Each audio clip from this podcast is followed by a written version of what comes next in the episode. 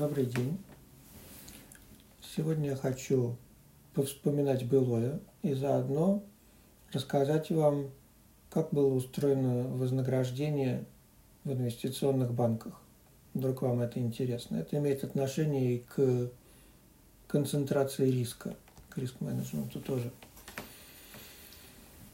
Дело в том, что с каждым, даже не годом, а кварталом, все больше и больше моих друзей, знакомых вылетают из орбиты, уходят из отрасли. Кто-то совсем на покое, кто-то уходит из банка в реальный сектор, в IT, куда угодно, хоть в, эти, в аптеке, в сеть.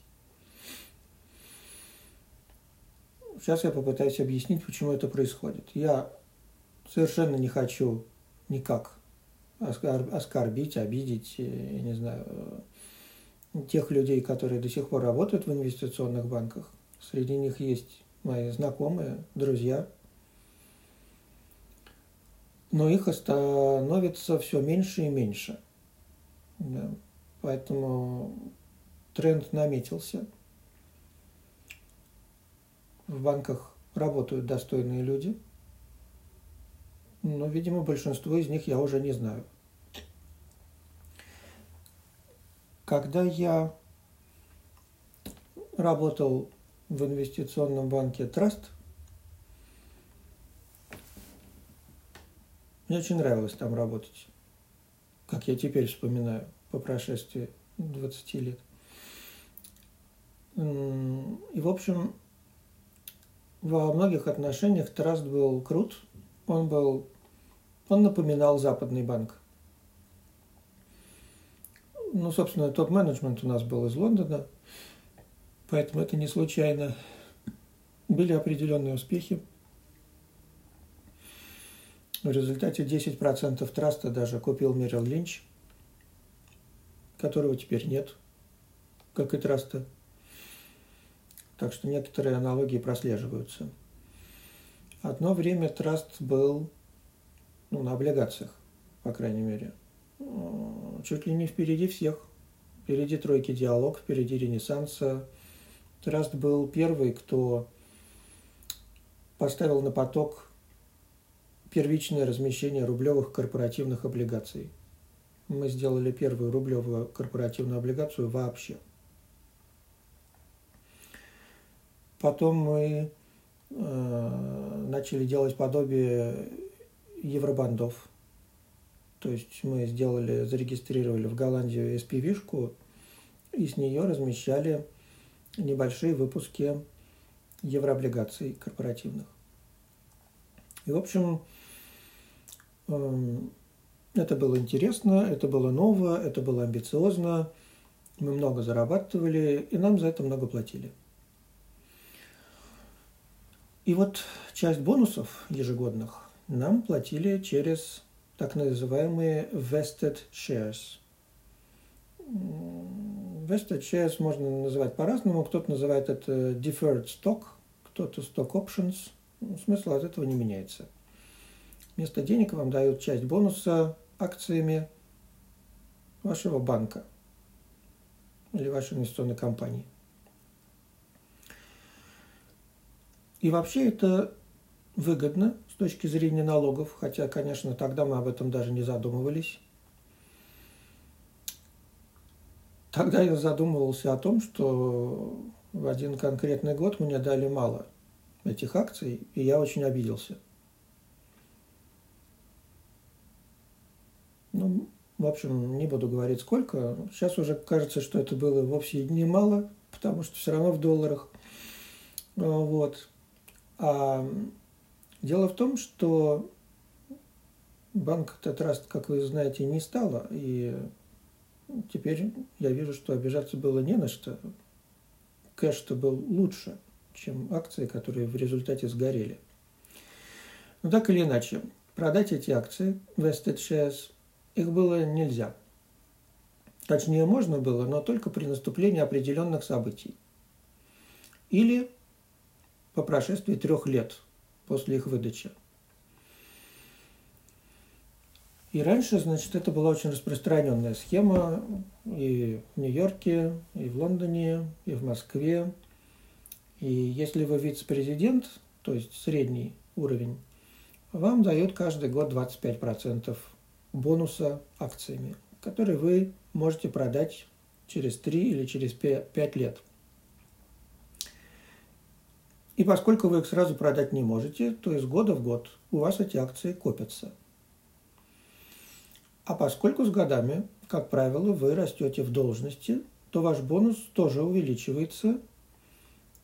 И чем больше ваш бонус, тем больше процент его будут вам выплачивать через vested shares, deferred stock или options.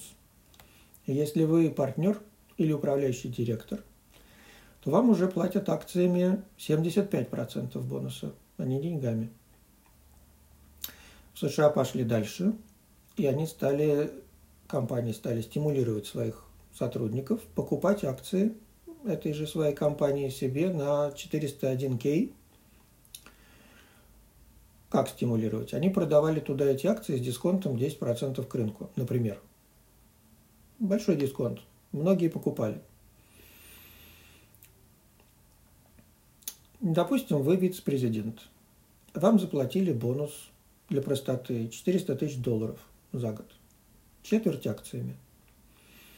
Значит, вы заплатите НДФЛ с 300 тысяч а с акцией вы заплатите только через 3-5 лет, когда вы сможете их продать.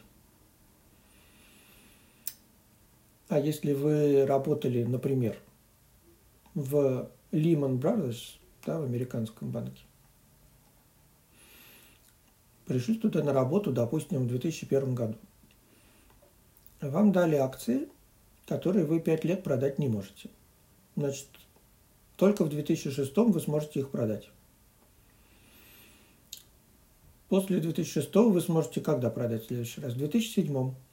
А в 2008 вы уже ничего не можете продать, потому что Lehman Brothers лопнул. Вот и получается, что за 5 лет работы вы накопили кучу этих акций, из которых вы практически ничего не имели возможности продать. И, соответственно, когда он лопнул, вы потеряли огромную львиную долю того, что вообще заработали. Из этого следовало правило, абсолютно очевидное, что при первой же возможности, как только появится шанс продать, его нужно реализовать полностью – Потому что иначе у вас получается огромная концентрация риска. Вы же не хотите держать в акции четверть от всего вашего там состояния. Кроме того, если акция падает в цене, значит у компании проблемы. Если у компании проблемы, значит вы можете потерять и работу, и зарплату, еще и акции. И вот в 2008 году Именно это и произошло с Лиманом. Люди потеряли работу, зарплату, все эти акции Лимана, да еще и оставшийся портфель, который у них, вероятно, был там какой-то собственный, да, он тоже в два раза там или в три просел. Но, с другой стороны, если вы работаете в компании, которая вам дает эти акции, значит, вы, конечно же, инсайдер. По идее, вы лучше понимаете, что происходит в этой компании, чем сторонний наблюдатель. В случае с Лиманом совершенно очевидно, что инсайдеры ошиблись, мягко говоря. Несмотря на то, что у них было больше информации, чем у постороннего, они здорово попали. Хотя они считали, что могут позволить себе большую концентрацию – не все продавали при первой же возможности. Многие покупали себе вот на 401k э, с дисконтом акции этого же.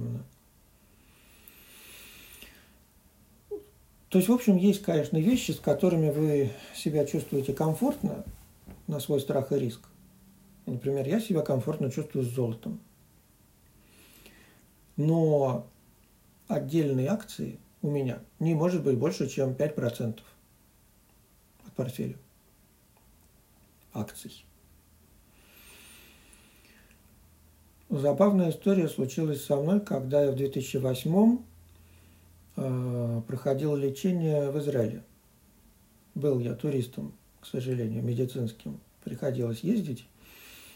И я сидел в ресторане, за соседним столиком сидела дочка с папой. И по-русски я послушивал.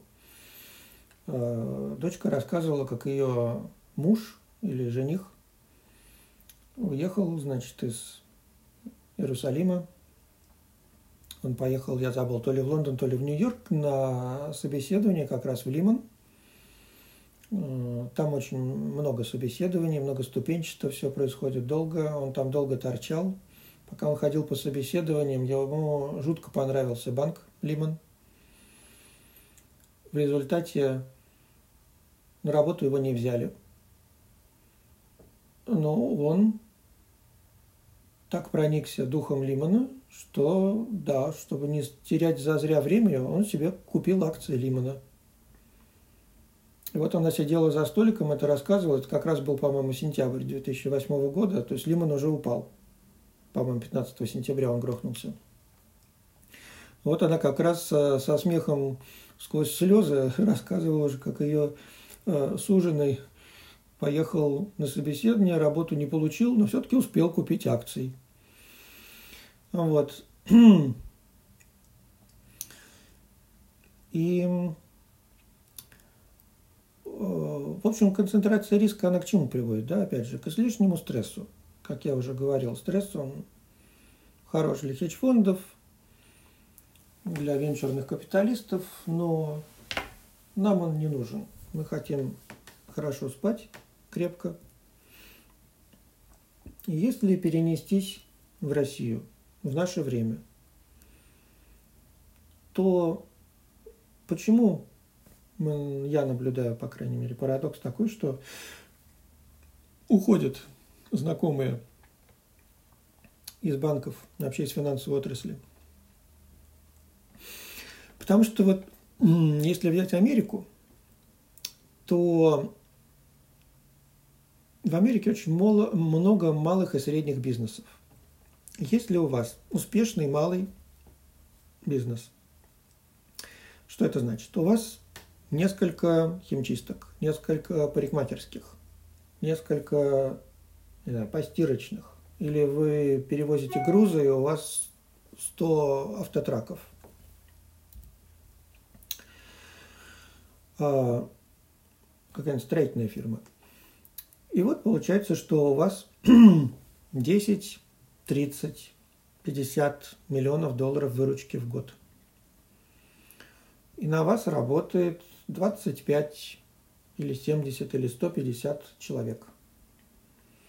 И вы как владелец этого малого, или хотите назовите средний бизнес, получаете лично, зарабатываете 1, 2, 3 миллиона в год долларов. Вот 1, 2, 3 миллиона долларов в год получают в США только владельцы бизнесов. Но если вы простой, обычный клерк на Уолл-стрит, клерк, который в обед бегает на улицу в перерыв, чтобы сожрать на углу хот-дог. Вот этот клерк, он получает 500 тысяч долларов в год. Полмиллиона. До сих пор. Так. Вот работа обычным средним клерком на Уолл-стрит дает вам возможность приблизиться успешным владельцам бизнеса, подингам. В России раньше банкиры получали примерно столько же, плюс-минус. Сейчас я недавно, просто ради интереса, залез на сайт государственной школы, где учится моя дочка – и школа публикует зарплаты учителей. Средняя зарплата в школе 116 тысяч рублей. Раскрою вам секрет. Аналитики в банке, в котором я работал, начальником аналитики, получают меньше. При том, что это не значит, что учителя много получают.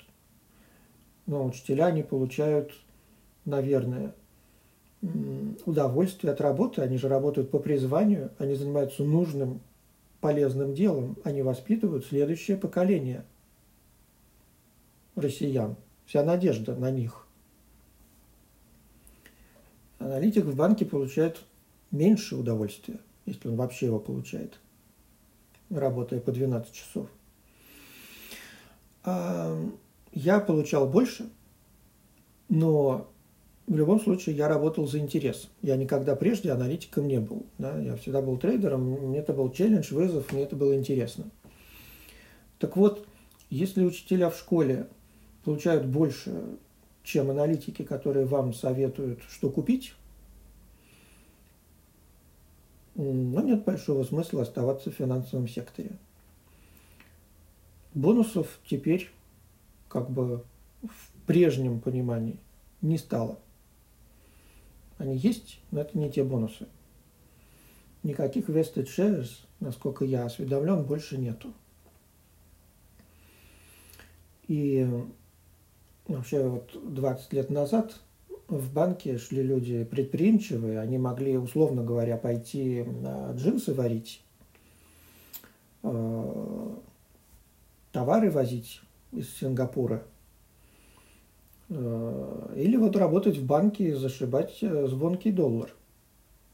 То есть, по сути, это были даже не банкиры, а предприниматели. Но вот они все и уходят постепенно, видимо, как я так думаю, предприниматели из банков, потому что особо ловить нечего. Вот все, что я хотел сказать про свой опыт, про то, как были устроены премирование сотрудников в инвестиционных банках, про концентрацию риска и про то, почему все меньше моих друзей и знакомых остаются в финансовой сфере. Не забывайте, что вы можете поддержать мой проект. Буду вам очень благодарен. Большое вам спасибо. До свидания.